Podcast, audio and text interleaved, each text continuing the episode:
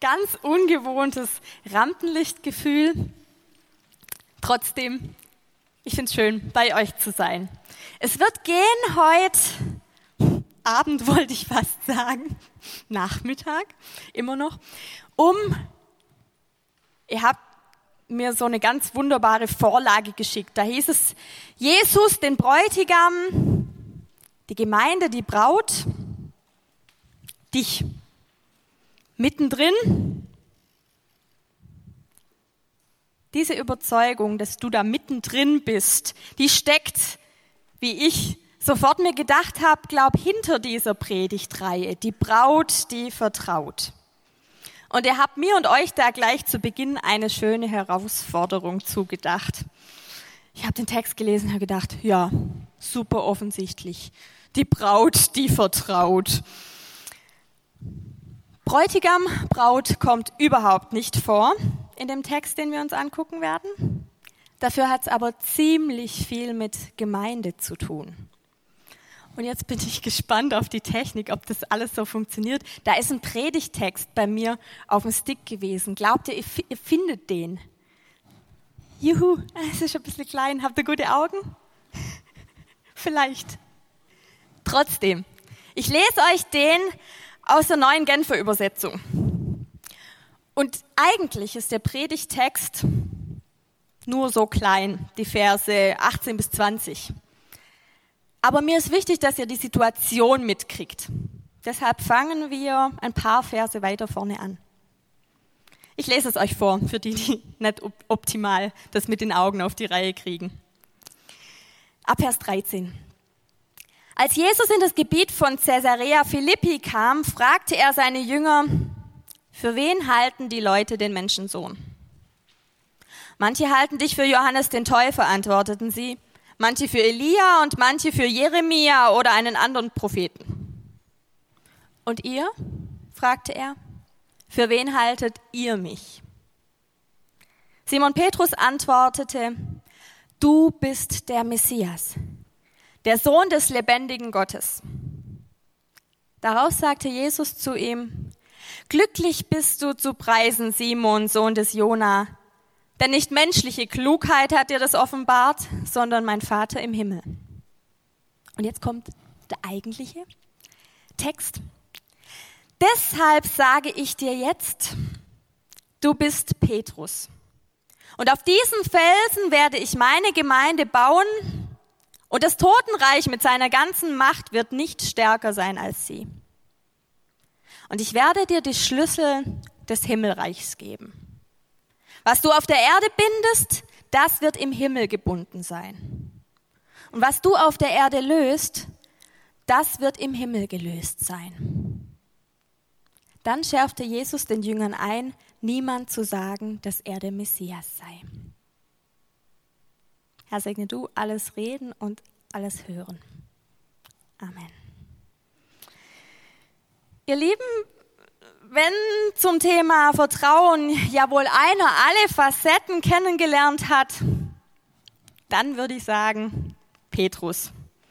Und wir schauen zuerst auf ihn jetzt heute Abend, weil da ganz viel schon drin steckt, wie ich meine. Und vielleicht, weil ihr dann klarer seht, warum dieser Text auch für dieses neue Thema wichtig sein kann. Petrus, was ein Typ, denke ich mir immer wieder.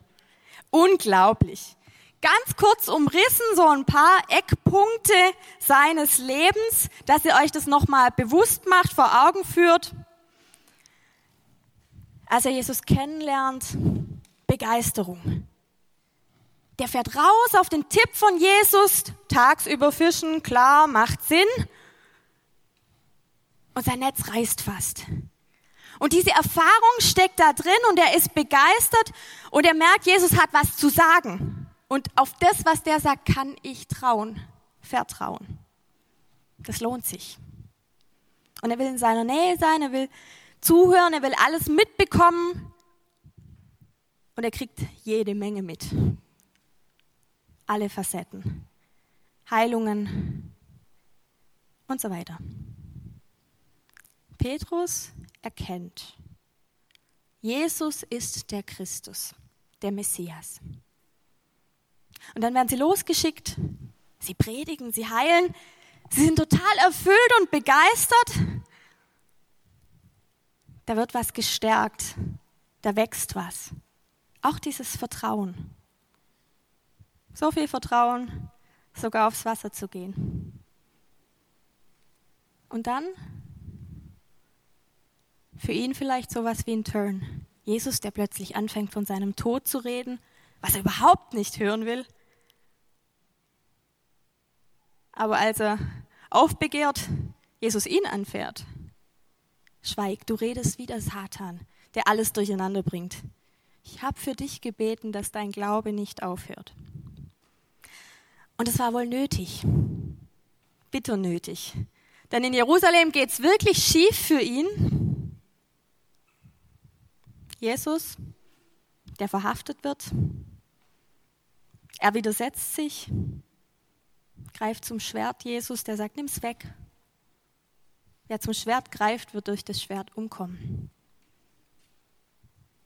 Und dann dieses, das, was meistens so hervorgehoben wird als sein grandiosestes Versagen, vielleicht könnte man es so sagen, dass er es einfach nicht schafft, hinzustehen dann. Zu dem zu stehen, wovon er überzeugt ist. Oder war, weiß man ja zu dem Zeitpunkt nicht. Jesus, den kenne ich nicht. Mit dem habe ich nichts zu tun. Mittendrin in dieser Spannung zwischen tiefstem Vertrauen und grandiosem Scheitern steckt was, was heute auch für das, was ihr gerade gehört habt, grundlegend ist. Wir lesen da von seiner Erkenntnis, von seinem Bekenntnis, du bist der Messias, der Sohn des lebendigen Gottes. Ich höre da keine vagen Überlegungen und kein Gedruckse, der windet sich nicht, der kommt zu einer ganz klaren Aussage. Übrigens, überhaupt keine neue Erkenntnis. Der wiederholt, was bereits zuvor unisono die Jünger bekannt haben. Wahrhaftig, du bist Gottes Sohn. Steht bei Matthäus 2 Kapitel vorher. Die haben schon gerafft. Petrus hat nicht mehr kapiert als seine Kumpels. Er ist hier vielleicht einfach nur schneller. Ihr wisst schon, der mit der großen Klappe, der immer der Erste, der Beste sein will, der kriegt's raus. Alle werden gefragt, für wen haltet ihr mich? Und wie so manches Mal ist Simon ganz vorne dabei, trotzdem mittendrin. Teil dieser Gemeinschaft. Sie teilen die gleiche Berufung zur Jüngerschaft, zur Verkündigung. Ein Bekenner unter vielen anderen Bekennern. So würde ich es heute Abend formulieren. Er bringt die Christuserkenntnis in dieser Situation auf den Punkt. Und dann kommt ein glücklich zu preisen bist du. Glücklich zu preisen bist du, sagt Jesus und macht unmissverständlich klar, du hast es nicht aus dir selber kapiert. Die Erkenntnis schon ist Geschenk. Gottes Gnade denn nicht menschliche Klugheit hat dir das offenbart, sondern mein Vater im Himmel. Damit kannst du jetzt halt leider nicht angeben. Und genauso wenig hat er sich selber zuzuschreiben, was dann kommt. Was würdet ihr sagen? Wie würdet ihr reagieren, wenn sowas an euch gerichtet wäre? Deshalb sage ich dir jetzt, du bist Petrus. Und jetzt muss man wissen, Petros, Stein, Petra, Fels, Gestein, Bedeutung, die da drin liegt. Warum diese merkwürdige und faszinierende Aussage? Heißt ein Mann wie ein Fels? Ganz sicher nicht der harte Typ, der er gern wäre. Trotzdem kriegt er genau diese Felsfunktion. Aber vielleicht geht es ja genau darum. Das Fundament, auf dem Gott seine Gemeinde baut, ist eben nicht Perfektionismus und Unfehlbarkeit. Eben nicht. Da gab es nie diese steinharten Typen, die nichts rühren kann. Davon bin ich überzeugt. Im Gegenteil, Weil der Petrus, der hat's mir schon immer genau deshalb besonders angetan, weil er, weil ich mich mit dem unglaublich gut identifizieren kann.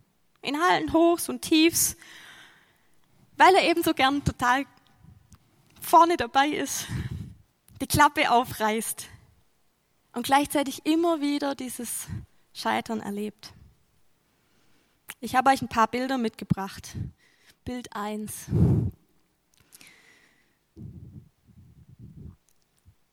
Hat jemand eine Idee, wo das sein könnte? Vielleicht waren manche schon da. Es ist Jerusalem.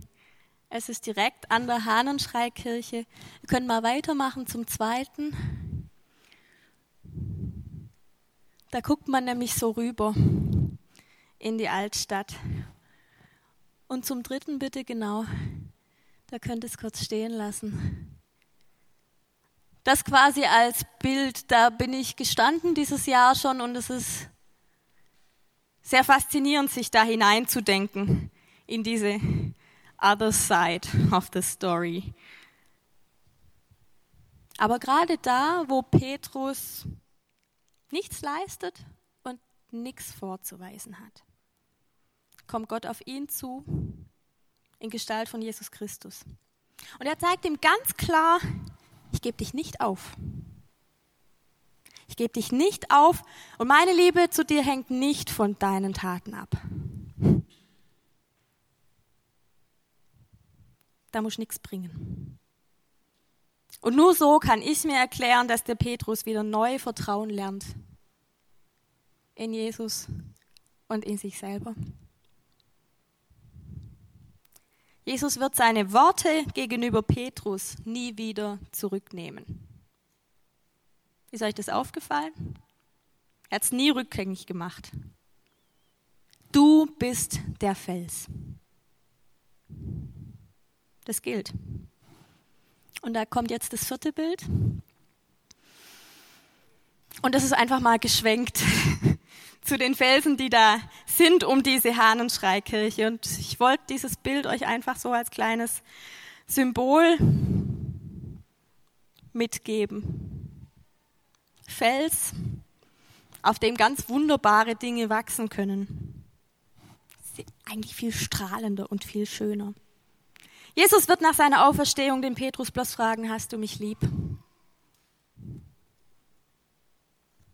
Nur das.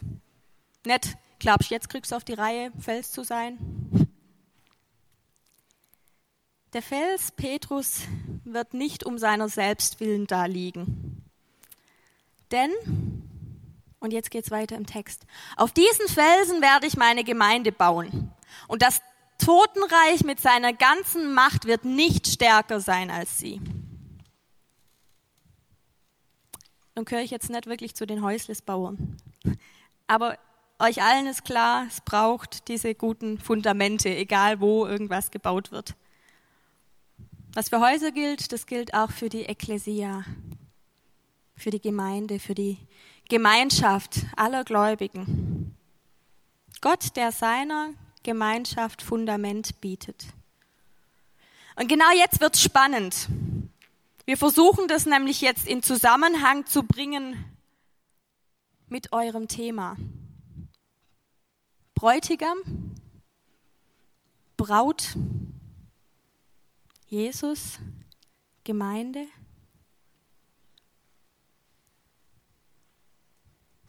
Die Gemeinde Gottes wie eine Braut. Das nächste Bild bitte.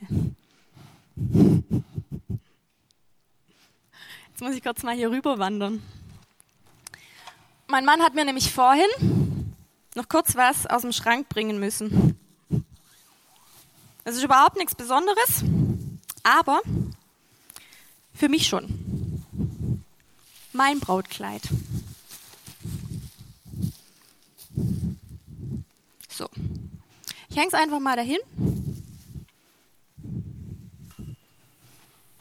Ihr merkt schon, Oberteil und Unterteil und so. Oh, hilfst du mir? Danke. Super Service hier. Er drapiert das jetzt kunstvoll. Und ich habe euch das jetzt nicht gebracht, ähm, weil ich irgendwie angeben will und weil ich sagen, dieses Kleid. Grundsätzlich ähm, einfach so zu diesem Exkurs oder zu diesem Thema Trauungen noch ein ganz kurzer Exkurs. Ich finde es ganz wunderbar und ihr habt es vorhin in dem Trailer auch gesehen, wie individuell, man könnte sagen, weißes Kleid ist weißes Kleid, Schnickschnack, wie jedes total wunderschön und richtig gut aussieht und einfach nur wichtig ist, dass es zu dir gehört und dass du drin steckst. Brautkleid. Ich will jetzt nicht allzu weit abschweifen. Also, ich versuche mich zu sortieren. Bräutigam, Jesus, Braut, Gemeinde. Wenn wir, und ich habe euch dieses Bild rausgesucht, eigentlich nur wegen der Bildrechte. Die habe ich nämlich, da sitze ich. Und eigentlich, ja, danke. Ich fand auch, sah gut aus. Schon ein paar Jahre her, egal. Also, ich habe vorhin gesagt schon, mittendrin. Du mittendrin. Ihr mittendrin. Jeder von euch, wenn man das genau, wenn man das übertragen wollen würde, würde ich heute behaupten, wenn Jesus der Bräutigam ist, dann sind wir eigentlich alle Teil der Braut, oder nicht? Du mittendrin. Der Bräutigam gibt seiner Braut die Basis. Festen Boden, auf dem sie sich entwickeln kann. Ein Fundament und ein Fundament an sich wächst nicht. Aber es bietet die Möglichkeit, dass was drauf wachsen kann. Und die Gemeinde braucht's und dann wird sie machtvoll agieren können. Ist doch extrem. Und das Totenreich mit seiner ganzen Macht wird nicht stärker sein als sie. Und die Ekklesia, die muss sich auch nicht selber bauen. Christus baut. Das kann die Braut erfahren, wenn sie vertraut. Davon bin ich überzeugt. Die Gemeinschaft, die er baut, die ist stärker als der Tod. Da entsteht was Festes, was Beständiges. Und Petrus ist Fels für die Gemeinde. Nicht besser als sie und schon gleich gar nicht gegen sie,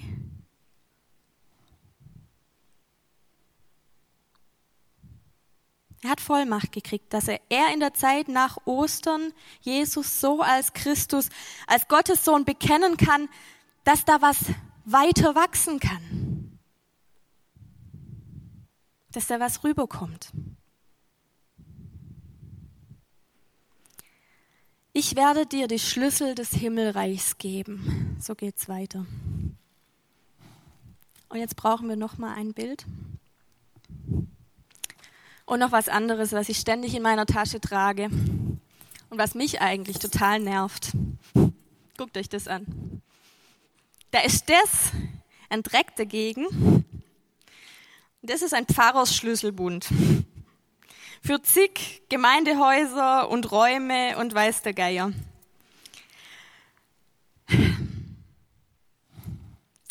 Das sind auch nicht die Schlüssel des Himmelreichs. Und das auch nicht. Gott sei Dank. So schön alt stellt man sie sich ja vielleicht vor. Natürlich total daneben. Aber ich denke da immer, ich weiß nicht, ob ihr den kennt, an, an so einen komischen Song. I've got the keys, I've got und so weiter und so fort. Petrus, der könnte jetzt die Zunge rausstrecken, denn Schlüssel bekommen heißt immer Macht. Ich sag's euch. Macht. Wer Schlüssel hat, der hat doch was zu sagen, oder? Der kann entscheiden, wer reinkommt. Schlüsselgewalt, kann das Ego kräftig aufpolieren. Super, oder? Ich kann sie überhaupt nicht leiden. Ich würd, bin wirklich für eine Welt ohne Schlüssel. Wäre es nicht schön, einfach offen lassen zu können? Jeder kann reingehen, nichts passiert. Alles bleibt da, wo es ist. Oh, ein Traum. Egal. Wart ihr als Kinder nicht stolz, wenn ihr den eigenen Schlüssel endlich hattet zur Haustür, kommen können, gehen können, wann man will. Wir waren als Jugendliche jedenfalls total stolz und haben uns mächtig was darauf eingebildet, als der Pfarrer uns damals den Schlüssel für den Gemeinderaum überlassen hat. Das fand ich cool. Das hat mich nachhaltig positiv geprägt, glaube ich. Das ist doch was. Wer den Schlüssel rausrückt, der beweist Vertrauen. Hier ist es also ganz spannend. Gott, der vertraut. Ich gebe dir den Schlüssel. Gott, der vertraut, der Bräutigam, nicht die Braut. Gott, der so viel Zutrauen hat, dass kein Missbrauch stattfindet. Die Schlüssel des Himmelreichs. Und schon bekommt meine Fantasie wieder Flügel und ich denke an einen muskelbepackten Typen, der Krimi sagt, du kommst hier nicht rein. Ihr Lieben, Petrus überhaupt nicht dieser Himmelspförtner, dieser Böse, der sagt, nee. Ich weiß nicht, wie ihr in euch vorgestellt habt oder was für Bilder euch kommen, wenn da von diesem Petrus die Rede ist. Ganz oft leider so eins. Wie bei diesen zahllosen, doofen Witzen. Petrus, der da steht und so weiter und so fort. Kennt jemand einen guten? Ich kenne nur den mit dem Pfarrer und dem Busfahrer. Den kennt ihr vielleicht auch, wo, also ich kann überhaupt keine Witze erzählen, aber egal, ich mache es jetzt trotzdem, wo der, wo der Pfarrer und der Busfahrer quasi an die äh, Pforte zu Petrus kommen und der Pfarrer warten muss und der Busfahrer aber sofort durch und das Argument, was Petrus dann anführt, bei dir haben sie gepennt und beim Busfahrer haben sie gebetet. Euer Lachen zeigt mir, dass ihr Gott sei Dank noch nicht pennt. Das freut mich. Ich würde aber den Petrus eher als einen Türöffner beschreiben. Einen, der schon im Auftrag des Herrn Hausrecht ausübt, aber es geht doch um die Zugehörigkeit zum Reich Gottes. Da heißt, was du auf der Erde bindest, das wird im Himmel gebunden sein und was du auf der Erde löst, das wird im Himmel gelöst sein. Für die Ekklesia, für die Gemeinschaft, für die Braut bedeutet es doch vielleicht übertragen, Petrus hat die Gabe und Aufgabe, das Evangelium auszulegen, weiterzugeben. Und was er weitergibt, es soll den Weg zum Reich Gottes nicht versperren, sondern aufschließen. Petrus soll Zugang zum Reich Gottes öffnen. Das ist die Zielrichtung, die ich drin höre. Es wäre spannend, was ihr da hört. Zwei Spannungspole gibt es da. Das Binden und das Lösen. Ich höre es so. Menschen bei ihrer Schuld und Sündhaftigkeit zu behaften oder sie frei zu sprechen. Ihnen Gottes Befreiung zuzusprechen. Ihr Lieben, wird Petrus jetzt doch zum Superman? Ich finde nicht. Aber für mich schmälern auch seine menschlichen Schwächen die Bedeutung, die er hat, nicht. Da sind wir ja wieder mittendrin. Petrus wird nicht allein als Fundament platziert und ihr alle seid alles andere als unbeteiligte Gaffer. Da gibt es ein Zusammenwirken. Denn, und jetzt kommt was ganz Spannendes, die gesamte Jüngergemeinde hat Binde- und Lösegewalt. Lest mal, was in Matthäus 18, also zwei Kapitel später, 18 Vers 18 steht. 18.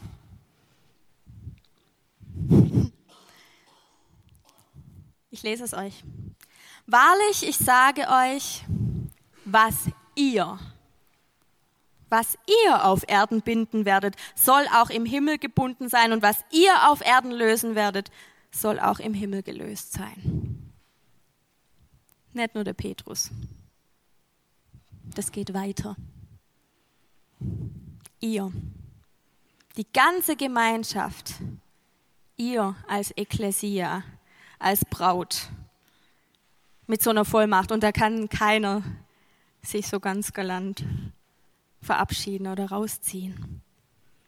Da wird bestenfalls noch wahrgenommen, dass welche den Mund mehr aufreißen und andere weniger.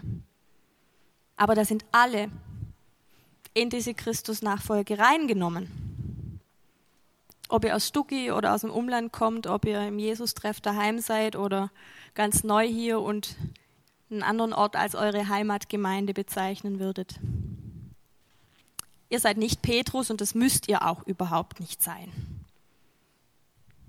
obwohl ich mir sicher bin, dass es immer wieder Parallelen gibt. In den rühmlichen und in den unrühmlichen Phasen. Und ich will Petrus seine besondere Rolle überhaupt nicht absprechen. Wichtig ist, dass wir uns die Bedeutung für uns klar machen. Dass wir auf diesem Fundament, was da gelegt ist, uns weiter aufbauen lassen. Ich formuliere das ganz bewusst so. Nicht, dass wir auf dem Fundament aufbauen. Bauen tut ein ganz anderer. Dass wir uns darauf aufbauen lassen. Vom Bräutigam selber. Und ich bin mir total sicher, der überfordert uns damit nicht.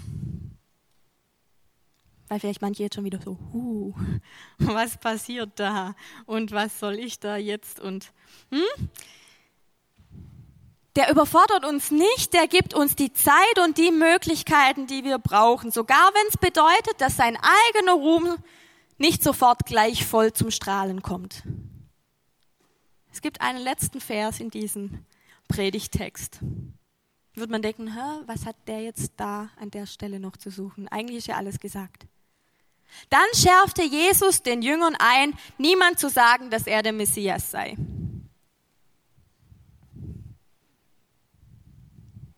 Noch ist es intern. Sie sollen noch gar nicht raus damit, obwohl ich mir sicher bin, dass es bestimmt manche gab, die den Mund noch nicht halten konnten oder nicht mehr halten konnten. Ich bin mir sicher, dass Petrus also Simon, der Petrus wurde, sich erst daran gewöhnen musste, Petrus zu sein, so eine Rolle einzunehmen. So wie wir uns als Ekklesia, als Gemeinschaft unserer Rolle als Braut vielleicht erst nochmal neu klar werden müssen. Uns auf den Felsen stellen. dann, da bin ich mir sehr sicher, werden wir wachsen und ganz wunderschön rausgeputzt, strahlend. Nicht nur die Mädels unter euch. Amen.